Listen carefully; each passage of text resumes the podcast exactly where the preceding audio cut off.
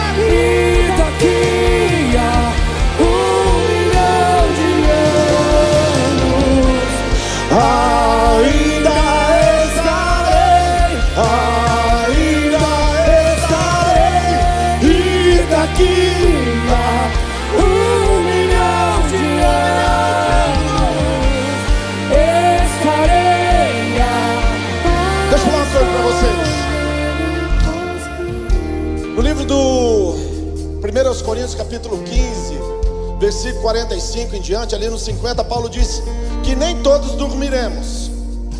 Nem todos dormiremos, mas num abrir e fechar de olhos seremos arrebatados. Alguém já ouviu falar do arrebatamento? Levanta a mão.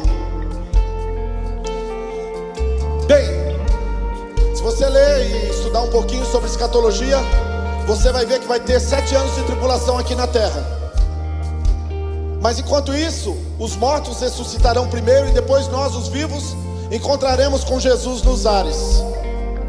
Ok? 1 Coríntios, capítulo 15, 45, 46, 47, 48, Paulo fala sobre isso. Bem, enquanto estiver pegando fogo aqui na terra, uma tribulação infernal, o mundo estará sendo dominado e governado por um chamado anticristo. Nós que somos salvos estaremos com ele na glória. Agora preste atenção: quem tem curiosidade para conhecer a, a criação como um todo, o infinito, as galáxias, tudo que Deus criou, desde o início, o Alfa, o Ômega, tudo, tudo. Conhecer Deus, saber de Deus, como você nunca experimentou e nunca vai experimentar aqui nessa vida. Quem tem essa curiosidade? Então vai começar no dia que Jesus te levar junto com Ele. Vai começar a, tua eternidade no sentido de estar para sempre com Ele lá na glória. E o que, que eu aprendo com isso? Que daqui um milhão de anos nós estaremos apaixonados por Ele. Daqui um, um milhão de anos nós ainda estaremos com Ele, adorando, louvando, cantando e bendizendo.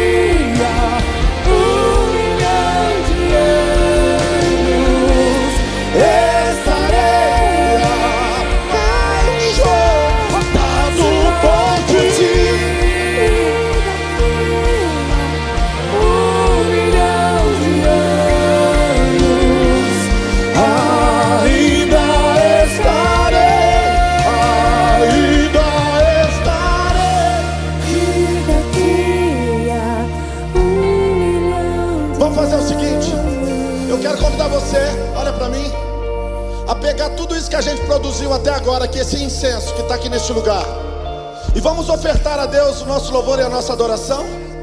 Vamos entregar isso no altar, como um sacrifício vivo, santo, agradável a Deus, que é o nosso culto racional. Diga, Senhor, eu fui convidado para ser um adorador. E eu quero entregar nesta noite como um incenso santo e agradável a tuas narinas, aquilo que exala de mim, o meu amor por ti, a minha adoração. Esse culto não se trata de mim, mas se trata de ti. Eu vim dar para o Senhor o meu melhor. Eu vim entregar o meu melhor no altar. E que suba, e que suba, e que suba como incenso santo, agradável, as tuas narinas, o louvor, a adoração que exala do todo de todo o meu ser, que suba como incenso santo, agradável, as tuas narinas, tudo, tudo que está exalando de mim, receba para a tua honra, para a tua honra, para a tua glória e eternamente o teu louvor. Ainda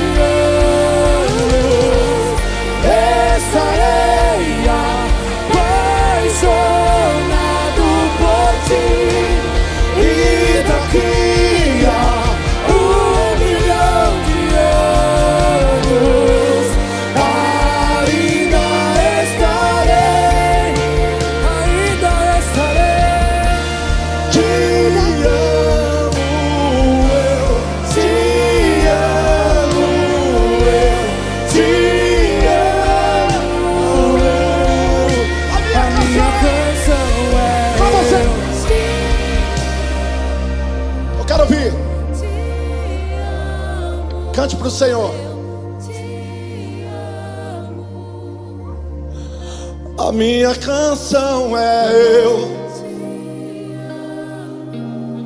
Eu. Eu te amo. A minha canção é eu. Te amo, te amo. Dê um brado de louvor neste lugar e aplauda ao Senhor. No nome de Jesus. Eu quero ouvir o seu brado de louvor neste lugar. Uh!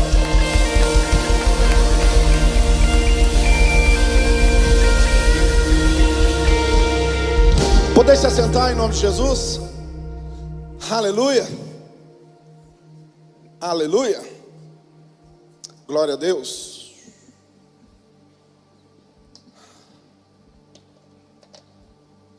Na Segunda Grande Guerra Mundial, a Alemanha estava dominando toda a Europa. E o projeto de domínio era muito grande, expandir as fronteiras.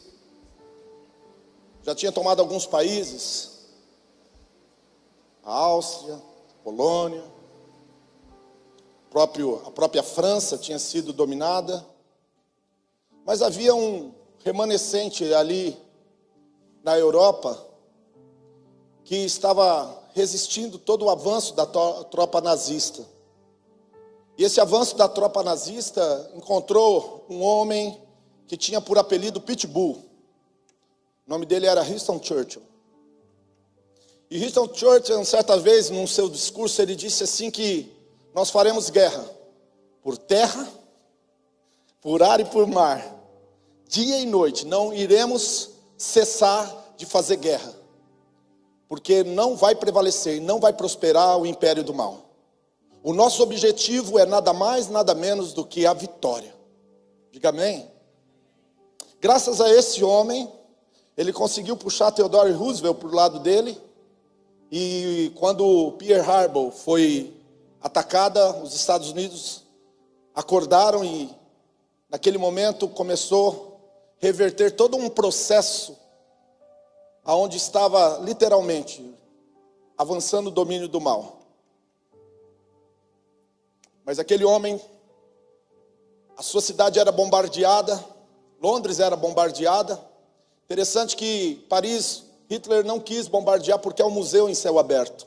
Alguns dias atrás nós estivemos lá fazendo o casamento da Giovana e do Luca. Dá um sinal aí com a mão, chegou as fotos, tá linda.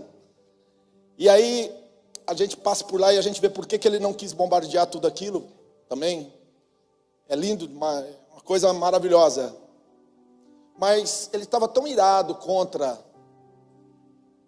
Ele estava tão irado contra a Inglaterra que ele bombardeava, ele bombardeava e bombardeava. Houston Church, ele acordava de madrugada e saía andando no meio da rua, e as bombas caindo e ele andando no meio da rua os destroços para todo lado e ele falando com a população, falando: fica tranquilo, vai dar tudo certo.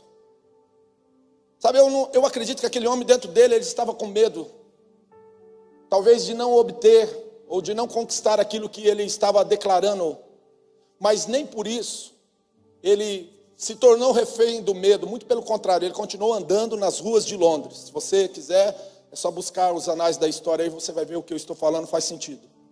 E ele andava no meio dos escombros, do meio de pessoas feridas, e ele dizia: Fiquem calmos, fiquem calmos, vai dar tudo certo. Nós vamos continuar fazendo guerra por ar, por terra e por mar. Nós não vamos cessar, porque o nosso objetivo é a vitória. E quando eu vou para a palavra de Deus, eu vejo homens que Deus foi trabalhando no seu caráter, foi trabalhando na sua história de vida porque o objetivo do homem de Deus e da mulher de Deus é fazer Jesus conhecido. E o nosso Jesus, ele é vencedor. Ele triunfou sobre principados, potestades e dominadores do mal. Jesus venceu.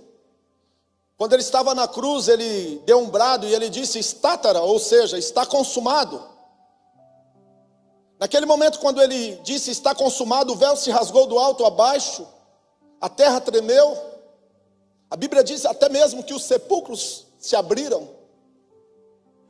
E naquele momento foi consumada a vitória da luz contra as trevas, do bem contra o mal. Alguns dias atrás eu estava estudando a respeito de algumas algumas questões de ordem do reino de Deus. E um um escritor ele falou uma coisa muito interessante, ele falou que a guerra no céu, todo mundo imagina uma batalha sangrenta, uma batalha que estava travando. Mas no dia que Satanás ele se levantou contra o Senhor Deus, em um nanosegundo acabou a guerra, foi, acabou. Jesus disse: Eu vi a Satanás que foi precipitado como um raio, como um relâmpago para a terra. Então não deu nem tempo de piscar os olhos e ele já foi vencido. A vitória foi consumada. A vitória foi consumada. Mas aqui na terra, quando Jesus ele veio reconquistar esse território que o homem entregou para Satanás, houve-se um preço muito alto a ser pago. No campo natural, Jesus viveu durante 30 anos, deu início ao seu ministério. Durante três anos, ele pregou, curou, libertou, ressuscitou, e todo mundo conhece. Mas toda vez que ele era indagado sobre a sua missão, ele disse que o propósito maior dele era dar a sua vida pela humanidade. O propósito ou o ápice da sua missão era a sua paixão. Ele tinha que chegar no nível mais profundo da sua missão, ou seja, ele deveria ser entregue, condenado e crucificado, morrer e ressuscitar.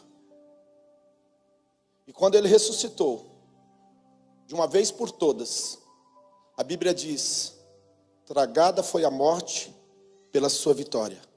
Jesus reina. Jesus reina. Jesus reina.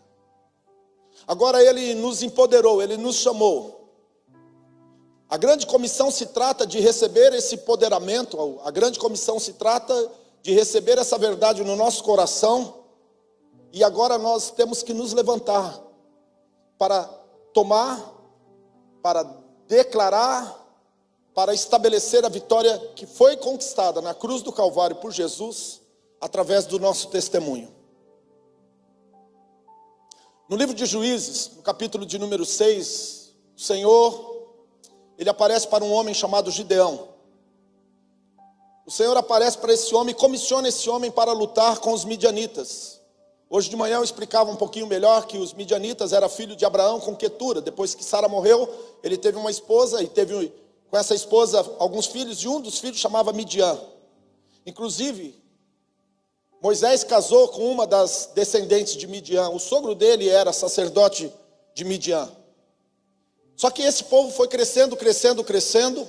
E quando os israelitas entraram na terra prometida, e eles já estavam na terra prometida, eles começaram, a partir do momento que ponharam a, a, os pés na terra prometida, eles pararam de viver de maná. A Bíblia diz que o maná parou de cair, e eles começaram a comer da novidade da terra. Em outras palavras, nós podemos aplicar aqui que eles começaram agora a viver por fé. Em Romanos diz: E o meu justo viverá pela fé. E quando eles começaram a viver pela fé, agora eles não comiam mais o maná que cai do céu, mas o melhor que a terra produzia. Diga, eu nasci. Bem forte, só os vivos. Vamos lá, eu nasci para comer do melhor da terra. E este é um sentido amplo não é só sentar numa mesa e comer um, um, a melhor refeição que o restaurante ou que a sua casa possa te oferecer. Comer do melhor da terra é literalmente em todas as áreas do, da tua vida. Por isso que Jesus venceu. A vitória de Jesus foi completa por isso. E Deus comissiona esse homem, a Gideão, e ele está tendo um embate agora, porque os midianitas vinham e roubavam a colheita, levava tudo embora levando em consideração que a base da economia, a economia primitiva, vamos dizer assim, de todos os povos é a agricultura, então eles ficavam sem nenhum recurso. E quando eles não tinham recurso, logicamente que a nação, o povo ia minguando.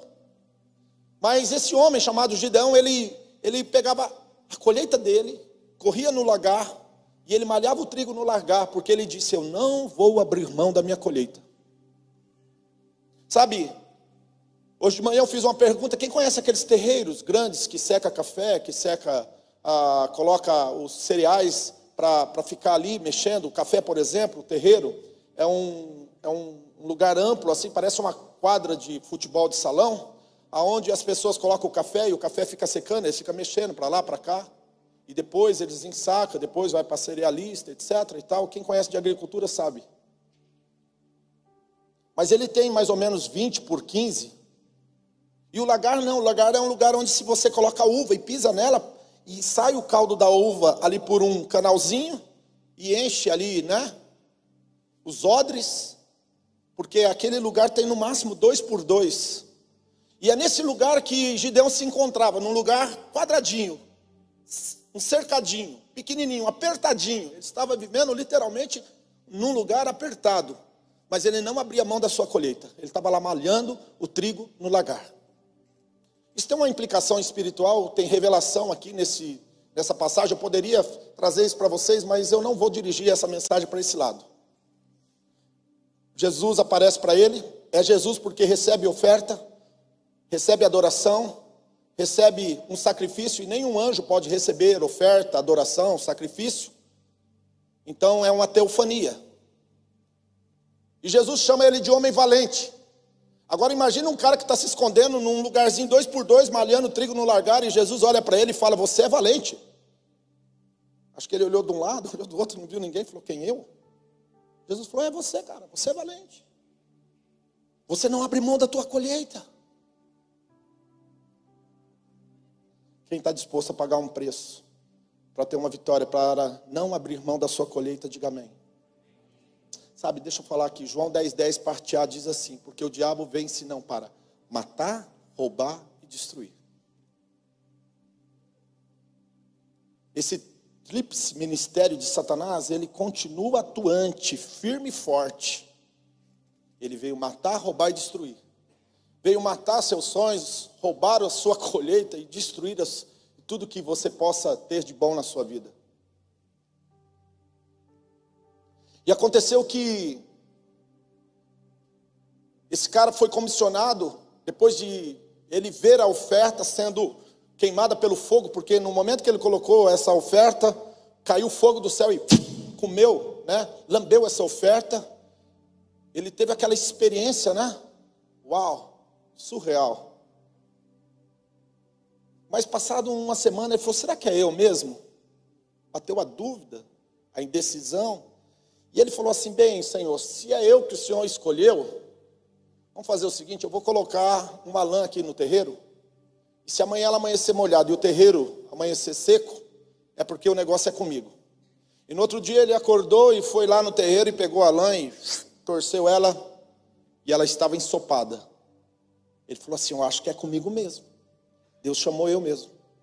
Mas ele voltou para a casa dele, sabe, o sangue esfria. Não sei se você é desses que de vez em quando você está todo pronto para tudo e mais um pouco, mas daí o sangue esfria, né? Eu tenho uma máxima comigo, eu não posso deixar o meu sangue esfriar, porque eu me conheço. Pastora, se ela pede uma coisa para mim e eu falo, daqui a pouco ela já olha para mim e fala, aham. Mas como eu não quero desagradar o amor, eu já não deixo o sangue esfriar, eu falo, estou indo. Manda quem pode, obedece quem tem juízo. Amém? Aí no outro dia ele falou assim: bem, se o chão do terreiro tiver molhado e a lã seca, Deus me chamou.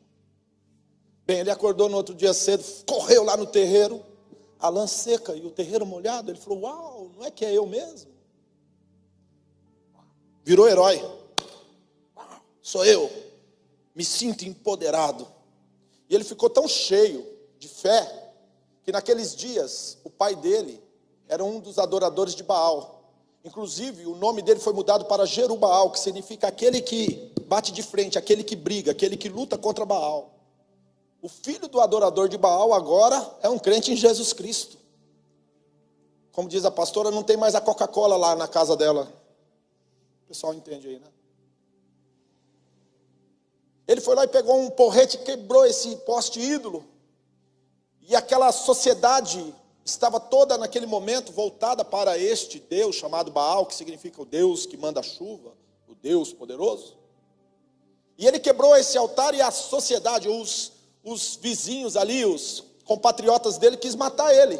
E foram lá na casa do pai dele falaram assim: Ó, oh, teu filho é doido, ele quebrou o nosso Deus. Aí o pai dele falou assim: Ó, quem foi ofendido aqui não foi o Deus Baal? Se foi Baal, ele que se defenda. Então, se ele é Deus, ele vai se defender. Até o pai dele, acho que teve um momento de lucidez e disse que Baal, então, se defenda. Quem foi ofendido não foi Baal, não foi o altar dele, então ele que se defenda. Porque se ele é Deus, ele vai se levantar e vai punir quem fez isso com ele. E Gideão continuou a caminhada dele. Nada aconteceu. Salmos diz: o que, que são os ídolos? Os ídolos nada são. Tem boca, mas não vê, tem olhos, mas não enxergam, tem ouvidos, mas não ouvem, tem mãos, mas não apalpam. E aqui entra uma sentença terrível para quem gosta de idolatria: tornem-se iguais a todos que confiam e que neles o adora.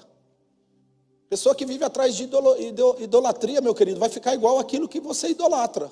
E não é só, não é só imagens, não, eu estou falando de ser humano também. Se você idolatra, Daqui a pouco você está com ah, o mesmo perfil, igualzinho. Você começa a reproduzir, reproduzir isso na sua vida. Cuidado com idolatria. Tem gente que acha que idolatria é só adorar uma imagem, uma entidade, etc. Não, às vezes você idolatra o teu carro, sei lá, a sua faculdade, ou você idolatra, sei lá, a pessoa com quem você mantém um relacionamento, ou aquele amigo que você tanto admira. Cuidado. Até mesmo eu, Jaquenilson, eu não gosto. Eu não quero ter pessoas que me idolatram, eu sou um ser humano. Deus, ele me comissionou, ele me chamou, mas em todo momento eu deixo bem claro. A Bíblia diz que Elias era um grande homem de Deus, mas ele era sujeito a paixões igual a qualquer outro. Então eu não estou aqui para ser ídolo de ninguém. Até porque daqui a pouco você vai estar se vestindo igual eu, falando igual eu, pulando igual eu, e você vai pagar. Uma coisa é eu fazendo o que eu sei, o que eu faço aqui, Outra coisa é você tentando fazer o que eu faço, o pessoal vai tirar sarro da sua cara. Já pensou? Careca, barba branca, cinquenta e poucos anos de idade, vovô e dando pulo aqui em cima do altar. O cara fala, ei, esse cara é doido. Então basta, deixa eu na minha aqui, tá bom? Quem está comigo, diga amém. Então Gideão, agora Jerubaal, ele está batendo de frente contra tudo que estava de errado dentro da sua própria casa porque ele ia ter que lutar com o inimigo lá fora. Tem um texto no livro de Provérbios que diz assim: primeiro você cuida das tua, tuas coisas dentro da tua casa, põe ordem dentro da tua casa, depois você cuida dos teus negócios lá fora. Sabe aquela história de tirar o cisco do olho do outro sem ver as traves que está no nosso? O provérbio diz assim: primeiro você cuida dos teus negócios dentro da sua casa, e depois os teus negócios lá fora. Resolve tudo isso. Agora, Deus manda ele tocar a buzina e convidar pessoas para entrar numa grande batalha. E em todo Israel ele tocou a buzina, ele chamou o povo para uma guerra contra os midianitas. E o número foi de 32 mil, 32 mil pessoas. Sabe o que significa 32 mil pessoas? Para um censo de mais ou menos 2 milhões de pessoas que entraram na terra prometida quando eles saíram do Egito? Não significa nada. 32 mil pessoas foram as que ouviram a buzina e acreditaram que podia lotar e obter vitória contra os midianitas. Nesse momento, os midianitas eles estão em algo em torno de 150 mil midianitas esperando eles para entrar nesse confronto. Então, esses 32 mil era doido, né?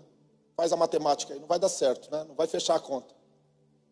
Mas aí Deus falou para Gideão: Gideão, faz o seguinte, cara. Todo mundo que for covarde, todo mundo que for fraco, Todo mundo que for mentiroso, todo mundo que for medroso, manda voltar para casa. Gideão nem acabou de conversar com o povo, 22 mil pessoas, pegou e falou: Tchau, Gideão, estamos indo até hasta la vista. Outro dia nós nos vemos acá, nós outros vamos continuar. Foram para casa. Ficou 10 mil apenas. 10 mil ficaram do lado de Gideão. Agora, o que estava ruim ficou pior na matemática humana, mas aos olhos de Deus o negócio começou a dar certo. Diga comigo assim: um com Deus é maioria. Deus com um é covardia. Um dia usaram o jardineiro do Palocci para ser laranja numa conta corrente. E esse cara foi dar uma entrevista, e para mim esse cara é o maior filósofo de todos os tempos. Eu admiro esse cara até hoje. Acho que é Jonilson o nome dele. Quase Jaquenilson. Talvez seja porque há uma similaridade no nome. Mas ele falou uma coisa: a corda não arrebenta para o lado mais fraco. A corda arrebenta para o lado de quem está errado. Pum, entrou dentro do meu coração. Eu falei: epa, a corda não arrebenta para o lado mais fraco? Arrebenta pelo lado de quem está errado. Então, aos olhos humanos, 10 mil pessoas agora é o lado fraco. É o lado fraco. Do outro lado, 150 mil midianitas que estavam literalmente assolando todo o território de Israel e usurpando, pegando toda a colheita e levando embora toda a riqueza. Aí Deus fala assim: Ô oh, Gideão, tem muita gente ainda. Quem gosta de andar com Deus aí? Quem gosta de ter um, um tete a tete, andar com o Espírito Santo, né? Está bem próximo de nós aqui no dia a dia, diga amém. Cuidado, ele pode te levar você para lugares que você você vai passar perto. Tem gente que acha que andar com o Espírito Santo é só uma vida tranquila e folgada, não é não. Às vezes ele te leva para essas batalhas aí que, humanamente falando, você fala: Meu Deus do céu, onde eu fui me meter? E aí o Senhor falou para Gideão: Gideão, pega esse povo e leva para a água e prova eles. Quem beber água lambendo, você põe de um lado, e quem abaixar para beber a água e beber no rio, você põe do outro lado. Bem, os que lamberam a água foi apenas 300. E os que desceram e abaixaram para beber água foram no número de 9.700. Deus falou assim, ô Gideão, pega esses, esses 9.700 e manda para casa. Você vai fazer guerra com 300 só. Caramba, mano. Aí Jeová pirou, velho. Deu a doida no homem. de 32 mil para 10 mil. De 10 mil para 300, isso daqui, essa matemática não vai fechar. Do outro lado do arreal lá tem 150 mil pessoas loucas para bater em nós.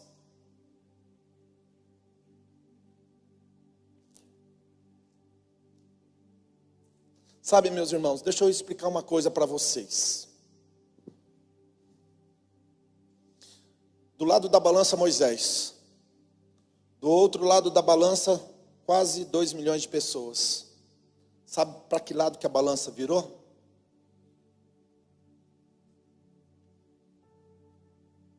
Esse é o nosso Deus. Então você não pode brincar com Deus que um homem, um homem, a balança pesa para o lado dele, porque a mão do Senhor está com ele. A mão do Senhor é forte, a mão do Senhor é poderosa. E se a mão de Deus está sobre nós, meu irmão, a Bíblia diz muito claro: cuidado. Gideão com 300, mas Gideão ainda estava naquele processo de adquirir experiência, sabe? Aquele sucesso que aconteceu do dia para a noite, às vezes leva 10 anos, tá bom? Tem gente que acha que, ó, é para bola. Vamos lá no drive-thru e já, vai, já vamos sair com o pacote do sucesso, da vitória completa, de tudo que Deus tem para nós de uma hora para outra. Não, lê do engano, meu querido. A Bíblia diz assim: aquele que começou a boa obra, preste atenção, aquele que começou a boa obra em mim é fiel para completar. A Bíblia diz que nós fomos, somos transformados de glória em glória, de glória em glória. A Bíblia diz que a vereda do justo é como a luz da aurora, que vai sendo transformado. Vai ficando claro, cada vez mais claro, até ser dia perfeito. Então, cristianismo não é uma religião, cristianismo é um relacionamento com uma pessoa. E ela vai levar você para uma jornada de fé. Uma jornada de fé. Cristianismo é uma jornada com Jesus, uma jornada de fé. Gideão ele está então com os seus 300 e agora ele fala: a chapa esquentou. Ele está num lugar mais alto e ele desce no arraial de madrugada dos midianitas para saber como que anda. Ele foi fazer uma pesquisa lá, como que estava o clima lá. Como que estava a atmosfera desse povo que, que ele iria combater com 300 homens. E aí então ele escutou um soldado conversando com outro dentro da sua tenda. Ele ficou do, do lado de fora. Você sabe que na guerra a informação é importante, né? Aí um homem disse assim: Essa noite eu, eu acordei porque eu estava tendo um sonho. E ele falou assim: Mas que sonho que você estava tendo? Conta para mim, conta. Eu vou contar, hein? Mas ó, só para nós. Eu sonhei com um pão de cevada grande, enorme. Saía lá de cima da montanha e descia, rodando. E passava no meio do nosso arraial e destruía tudo. O cara falou assim: É a espada de Gideão. Gideão vai destruir a gente. É a espada de Gideão que está se levantando contra nós. Deus nos entregou nas mãos dele. Sabe, meu irmão, vou repetir novamente a frase. O inimigo sabe, o inimigo conhece você e ele sabe que quando você está em Cristo Jesus, você já venceu. Mas quem precisa saber disso é você. Você precisa tomar conhecimento da tua vitória, da vitória em que você se aposta, que já te foi dada. Por isso que você é mais que vencedor. E aí o que, que eu vejo? Gideão volta. E Deus fala para Gideão: Gideão, na mão de cada soldado, põe um cântaro vazio. Diga comigo, cântaro vazio. Fala assim: eu estou no negócio de cântaro vazio.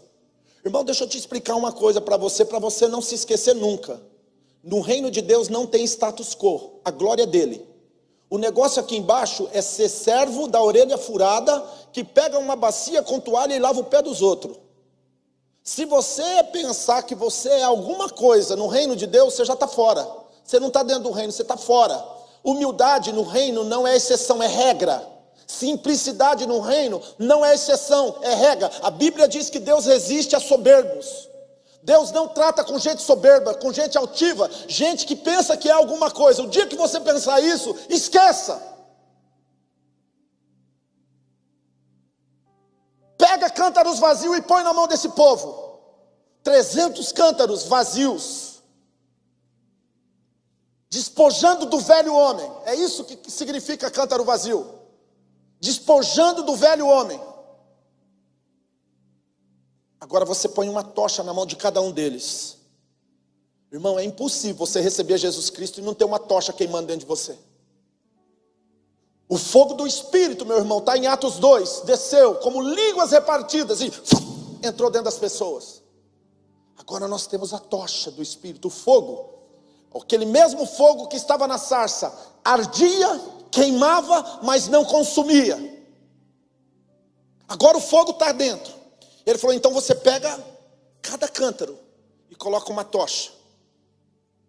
E agora você coloca uma buzina na mão de cada líder, de cada homem, de cada mulher. Não existe agente 007 no reino de Deus. Se você é um cristão, meu querido, faz favor de começar a expor isso nas tuas mídias sociais. Começa a falar para os teus amigos, começa a falar para os teus inimigos, começa a levantar a bandeira. Eu sou um cristão. Eu reconheço Jesus Cristo como sendo meu Senhor e o meu Salvador. Somente em Jesus Cristo há salvação eterna. Apenas o mediador entre Deus e os homens, a saber, Jesus. Coloca uma buzina na mão desse povo. E agora enfilera eles, alinha eles, irmão. No reino de Deus, ou você está alinhado, ou você está fora. Precisa estar alinhado. Alinha com a palavra aqui, ó. Aí então, 300 homens, 300 cântaros, 300 buzinas. O cara buzina. E lá embaixo o arraial do inimigo. Quando tocou a buzina, o povo, ó.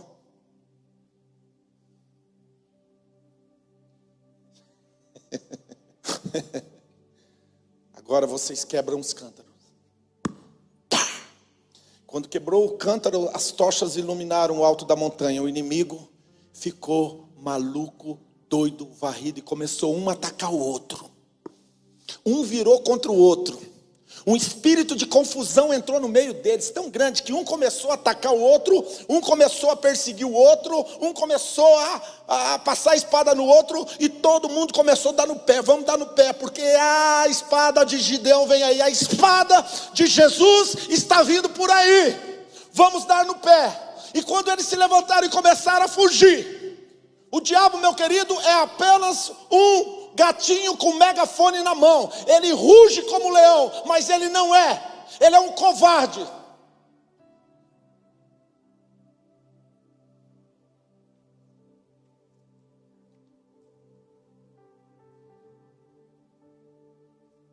Foram embora e largaram todo toda a sua economia, toda a sua grana, todas as colheitas tudo que eles tinham roubado dos homens e mulheres de Deus, eles largaram para trás.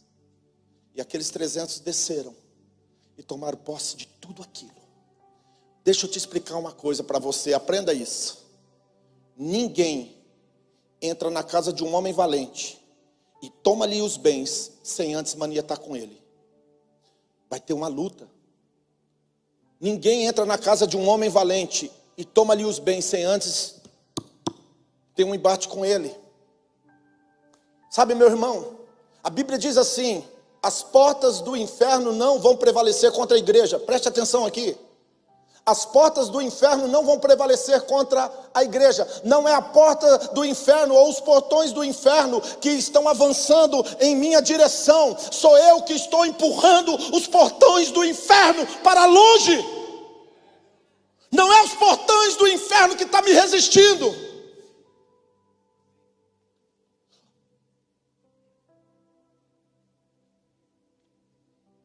Naquele dia, houve uma grande vitória. E aqui eu quero te ensinar uma coisa para você nunca se esquecer. E a pergunta é: quem venceu? De quem é a vitória?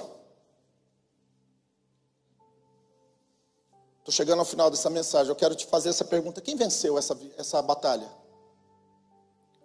Foi os 300 de Gideão?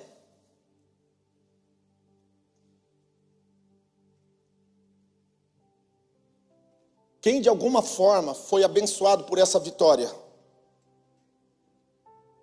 Foi apenas os 300 de Gideão? E a resposta é um sonoro não. Os 9.700 que não souberam como beber água, não tinham intimidade, só conheciam o Logos, não conheciam o Rema, eram legalistas, cheios de legalidade, foram beneficiados. O benefício alcançou eles. Os 22 mil covardes que ficaram e voltaram para suas casas também foram abençoados. que mais? O meio milhão de homens que ficaram na sua casa, que nem quiseram, fizeram-se de bobo, de surdo, e não quiseram colocar a mão na massa e ir para a guerra, também foram abençoados. Uma nação foi abençoada: homens, mulheres e crianças. E aqui vem uma sentença para você. Quando você vence, tua família vence. Quando o teu casamento se levanta, os teus filhos se levantam. Quando você é um homem de Deus, uma mulher de Deus e você é um empresário, um empresário do reino, quando você cresce, quando você se levanta, o reino se levanta. Sabe, pessoas que não lutaram, pessoas que não batalharam, pessoas que não fizeram muita coisa, eles desfrutam da tua vitória. Pessoas serão abençoadas e alcançadas, sabe por quê? Porque o temor do Senhor está no teu coração. E quando um homem de Deus e uma mulher de Deus se levanta no temor do Senhor, a família dele se levanta, a empresa dele se levanta. Se ele é um estudante da faculdade, a faculdade é abençoada por causa desse homem, dessa mulher de Deus que carrega este, essa labareda, que carrega essa tocha acesa dentro de si, que está iluminando toda uma montanha, uma área de influência. E nessa noite eu quero te dizer, meu querido, não seja egoísta, não seja ególatra, achando que tudo converge em você. Não se trata de nós, se trata dele. Se trata dele. E a Bíblia se resume em dois mandamentos: amarás ao Senhor teu Deus sobre todas as coisas e ao teu próximo como a ti mesmo. Meu irmão, se você está aborrecendo o teu próximo, se você está retalhando o teu próximo, você não tem o amor de Deus no teu coração. Porque o amor de Deus não opera dessa forma. A Bíblia diz que até mesmo os teus inimigos, meu querido, você vai aprender a amar e orar por eles. E aqui eu quero te dizer, meu querido, vale a pena, como disse Houston Church, fazer guerra por ar, por terra, por mar, em todas e quaisquer circunstâncias, nós vamos fazer guerra. O amor ele nasce da dor, mas a paz ela nasce pela guerra.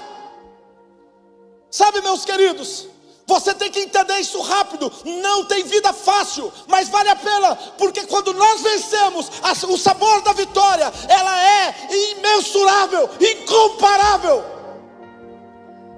Eu não vou ser mais um na multidão, eu não quero ser mais um perdedor, mais um fracassado. Por isso, nessa noite eu quero te dizer: Deus está trabalhando, quem sabe dando para você oportunidades ímpares, mostrando para você que você é alvo do amor dEle que você é a razão da criação, Ele te fez com um propósito, Ele deu a você um desígnio. Ele sabe que a tua vitória vai mudar o entorno, vai quebrar a maldição que está perpetuando de geração em geração na tua casa, na tua família.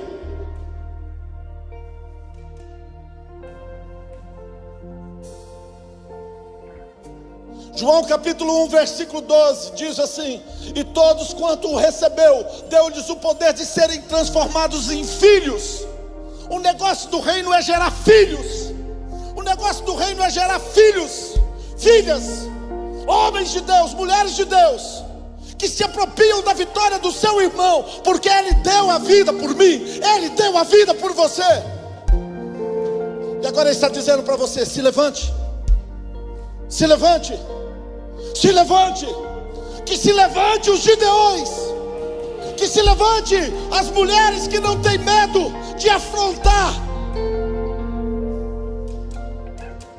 porque muitas pessoas só estão esperando você se levantar. E daqui a um milhão de anos estarei a apaixonado por ti. E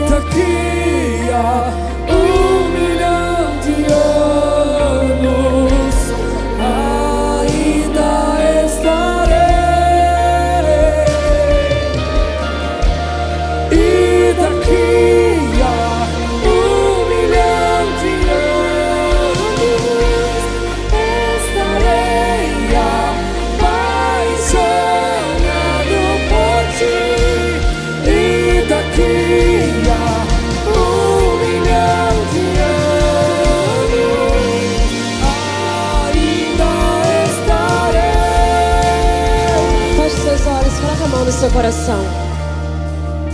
Todos, fechem os olhos.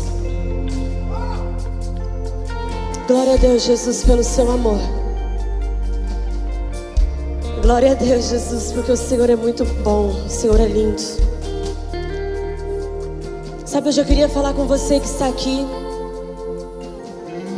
E você ouvindo essa palavra, sentiu no seu coração que é você que Jesus quer fazer filho nessa noite. Talvez você está aqui porque alguém te convidou. Tem pessoas que vêm para agradar o namorado, agradar o namorado. Sabe? Jesus te chama porque Ele quer que através de você a sua família seja alcançada. Ele te chama porque Ele sabe que você não é apenas mais um, mas você é um filho amado. E hoje Ele quer te reconhecer como filho, mas você precisa dar um passo de fé. Você que está aqui nessa noite ouvindo essa palavra, aonde você está, todos de olhos fechados, ouvindo essa palavra, você quer entregar sua vida para Jesus. E eu quero deixar bem claro, eu não estou te chamando para ser crente, nem estou te chamando para viver uma religião. Eu estou te chamando para conhecer Jesus. Estou te chamando para ter a vida transformada através dele. Se você está aqui e você quer viver isso, eu queria que você levantasse a sua mão bem alto onde você está. Bem alto, levante bem alto. Glória a Deus, glória a Deus, glória a Deus, Jesus. Glória a Deus, Jesus, eu te amo, Jesus. Você que levantou sua mão, você levantou sua mão porque você é corajoso, você é corajosa. Agora eu queria que você viesse até aqui à frente porque eu quero orar por você. Eu quero ministrar algo de Deus na sua vida.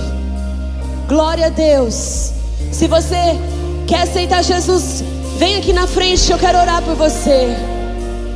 Isso daqui é evangelho do reino de Deus. Isso aqui é o que Jesus faz. Quando você vai num lugar e tem pessoas se rendendo à presença de Deus, não há dúvida que Jesus está neste lugar. Glória a Deus. Agora eu tenho uma outra pergunta. Vocês que estão aqui na frente, feche os olhos porque Jesus tem algo maravilhoso para vocês. Se tiver mais pessoas, vem vindo. Aproveita que já tem bastante gente. Vem aqui no meio e falou: Jesus, estou aqui. Glória a Deus. Ser o primeiro é difícil, mas depois que um vem fica mais fácil. Feche os olhos, feche os olhos. Agora a minha segunda pergunta é para você que está aqui. E você é um filho. Sabe, talvez você é até alguém dentro da igreja. Mas você andou distante, você sabe que você precisa voltar. E sabe quando nós voltamos para Jesus? Nós nos humilhamos diante do altar do Senhor. Sabe, talvez você andou distante. Talvez você emprestou o seu ouvido para ouvir coisas que não são de Deus. Talvez os seus olhos viram coisas que não poderiam ver. E eu quero te chamar hoje para você voltar para a casa do Pai. Porque com Jesus, querido, sempre você vai vencer. Fechem os olhos todos, você que está neste lugar e você quer voltar para Jesus, eu queria que você levantasse sua mão bem alta onde você está. Você que quer voltar, você andou distante, mas você sabe que não existe outro caminho que não seja o caminho da presença de Deus. Se você está no seu lugar, eu queria que você viesse até aqui à frente também desse lado, porque eu quero orar por você em nome de Jesus. Jesus te chama para viver uma restauração inédita. Glória a Deus, glória a Deus, porque Jesus é lindo, Ele é maravilhoso. Glória a Deus, porque Jesus está neste lugar. Você pode glorificar o Senhor bem forte. Você pode dizer glória e aleluia. Jesus é perfeito. Vocês que estão aqui na frente, Jesus Ele ama vocês. Sabe quando nós reconhecemos isso? Nós somos vulneráveis. Jesus, Ele sempre está conosco e jamais nos abandona. Sabe, pode ser que no mundo, pode ser que uma sociedade toda pode virar as costas para você, mas saiba que Jesus, Jesus sempre vai te dar mais uma oportunidade. Satanás, ele talvez possa conhecer seu passado, seu passado pode ser terrível. Talvez hoje o seu dia pode ter sido um dia terrível. Mas somente Jesus conhece o seu futuro e você é um vencedor em nome de Jesus. Eu quero orar por vocês, vocês que estão voltando para Jesus e aceitando Jesus. Repita assim comigo: Jesus. Repita com sua voz, diga: Jesus, eu te aceito como meu único e suficiente Salvador. Diga assim: Jesus, apaga os meus pecados, pois eu quero andar contigo. Escreva o meu nome no livro da vida e que eu possa permanecer contigo. Os pastores que estão aqui, por favor, ministrem essas pessoas. Agora eu quero que você que está voltando para Jesus diga assim: Pai, eu estou voltando para casa. Ah, Jesus, como eu estava com saudades. Obrigada, Senhor, pelo meu amor e por jamais se esquecer de mim. Jesus, renova as minhas forças todos os dias. Que eu possa permanecer contigo, dia após dia. Jesus, que eu possa permanecer contigo. E que meus passos possam ser firmados pela rocha em nome de Jesus. Todos, enquanto os pastores estão orando aqui, permaneçam aqui na frente, mas levante suas mãos aos céus. Sabe você que está no seu lugar ou você que está aqui na frente, Jesus, Ele quer restaurar a sua vida. Ele quer restaurar a sua casa. Ele quer trazer a verdadeira identidade de filho para você. Sabe, se você está aqui, você está incomodado, bocejando, existe uma libertação para chegar para sua casa, para sua vida. Esse é o lugar que Jesus te plantou. É aqui que, assim como ele fez com Gideão, é aqui que ele vai fazer você vencer. Mesmo que você esteja sozinho, você vai vencer as batalhas. Você vai vencer todos os dias, porque existe um Deus que está contigo. Para você que entregou a vida para Jesus, nós temos batismo semana que vem. Se você quer decidir por isso, hoje é o dia. Pastora, vai estar tá frio. Querida, é melhor passar frio do que queimar no inferno. Não é verdade? Eu, hein, pra ir pro céu, tô nem aí, vamos passar frio. Mas o pastor pede até para esquentar água. Ô, oh, glória. Vocês estão aqui na frente se sintam amados. Jesus tem algo para você. Mas ergue as mãos, vamos adorar o Senhor. Oh, Ele está neste lugar. Seja bem-vindo, Espírito Santo de Deus. Tu és santo, santo, santo. Erga as suas mãos, abra essa bocona que Jesus te deu e diga: Santo, Santo, Santo é o teu nome, Jesus. Oh, te louvamos,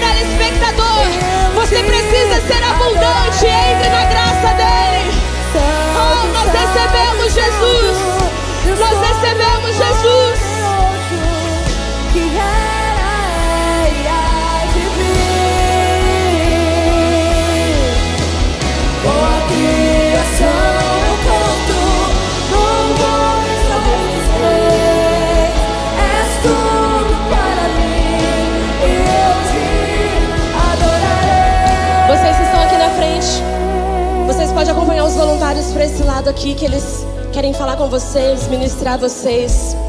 Vocês ergam as mãos aos céus. Oh, Jesus. Obrigada, Jesus, pelo seu amor. Obrigada, Jesus, porque o Senhor sempre acrescenta. O Senhor jamais nos despede de mãos vazias. Eu te louvo, Jesus, porque aqui não está a igreja de amanhã, está a igreja de hoje. Senhor, e eu sei que no nosso meio não existe fracassados, não existe derrotados, mas existe homens e mulheres que o Senhor tem levantado para transformar uma geração. Senhor, que essa ministração que foi feita hoje, que essa palavra que foi liberada hoje, venha fazer parte de nós. Que nós possamos, meu Deus, nos alinhar com a Sua vontade. Que nós possamos estar no centro da perfeita vontade de Deus. Erga suas mãos aos céus que o Senhor te proporcione de vitória, uma semana de alegria, uma semana de recomeço, uma semana aonde tudo que você fizer vai prosperar. Uma ótima semana. Deus abençoe vocês, Yang, e até a próxima sessão. Santo, Santo, Santo, sou o poderoso.